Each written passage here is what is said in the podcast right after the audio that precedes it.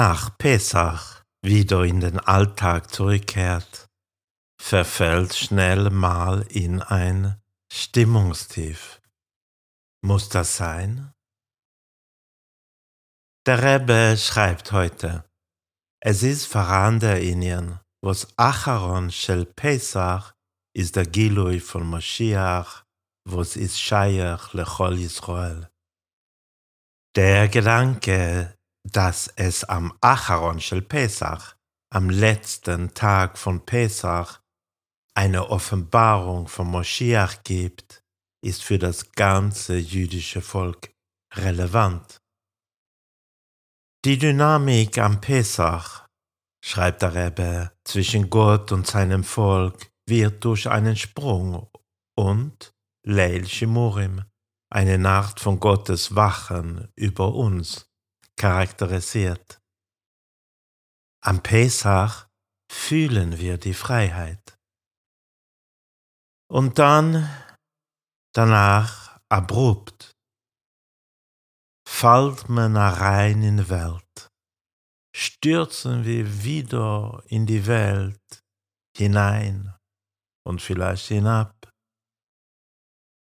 Und gerade dann gibt es eine Offenbarung von Moschiach, die eine starke und energische Kraft generiert, die es uns ermöglicht, in der Welt weitermachen zu können, als man soll können gehen in die Welt.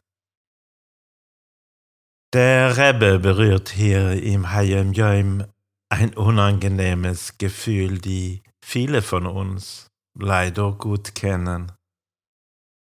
Hier sind wir nun am Isrochag, am Tag nach Pesach, und haben das Gefühl, wir sind im Golus, im Exil zurück. Der Anfang von Pesach, die ersten zwei Tage, handeln vom Anfang von Galut, vom ersten Galut. Und der Schluss von Pesach die zwei Tage, die wir gerade hinter uns haben, stehen für das Ende aller Golius. Erst dann werden wir wirklich frei sein. Und darum ist der Schluss vom Pesach mit Moschiach Zidkenu verbunden. Weil am Ende vom Galut Moschiach Zidkenu kommt. Das ist übrigens auch der Grund, warum wir Alpi Pnimius Hateura, den Segensspruch Shechiono für die zwei letzten Tage Pesach ja nicht sagen. Denn Moschiach ist noch nicht erschienen. Und wir sagen diesen Segensspruch, diese Bracha erst, wenn das Ereignis eintrifft.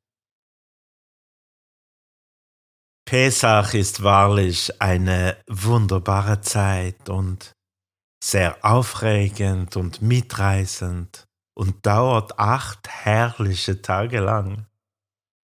Hashem wacht besonders über uns und es ist auch eine Zeit des innerlichen Wachsens, in Sprüngen. Kunststück sind wir in einem anderen Bewusstseinszustand. Und dann ist Pesach plötzlich vorbei. Es ist ein ziemlich krasser Übergang.